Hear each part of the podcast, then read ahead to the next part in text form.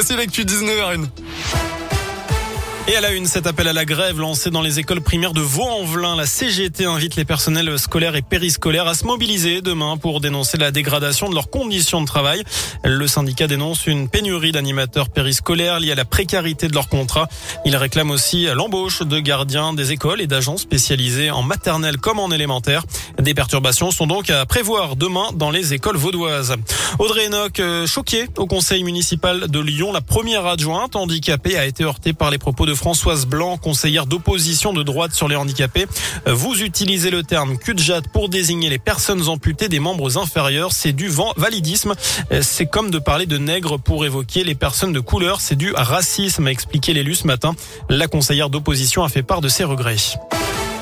Dans le reste de l'actu, une vague de froid annoncée dans la région. À partir de dimanche, un air polaire arrive du nord de la France et va gagner progressivement l'ensemble d'Auvergne-Rhône-Alpes.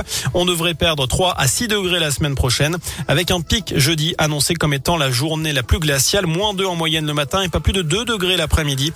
Des averses de neige ne sont pas exclues en pleine, notamment à Lyon.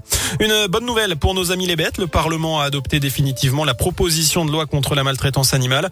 Un texte qui prévoit d'interdire progressivement les animaux sauvages dans les cirques et les dauphins et autres cétacés dans les parcs aquatiques. La fin de la vente de chiots et de chatons en animalerie et sur Internet en dehors des élevages professionnels et les peines euh, durcies en cas de sévices ou d'abandon d'animaux. En foot, quatre Lyonnaises appelées en équipe de France, Grid Jambok, Perlem Rony, mais aussi Delphine Cascarino et Melvin Mallard disputeront les deux prochains matchs de qualification la Coupe du Monde. Enfin, les bébés pandas du zoo de Beauval ont été baptisés. Wan Doudou et Wan Lily, des jumelles nées le 2 août dernier et qui ont pour parrain et marraine Kylian Mbappé et Zhang Jackie, championne olympique chinoise. Voilà, et d'ailleurs, vous pouvez retrouver leurs photos sur notre site internet radioscoop.com.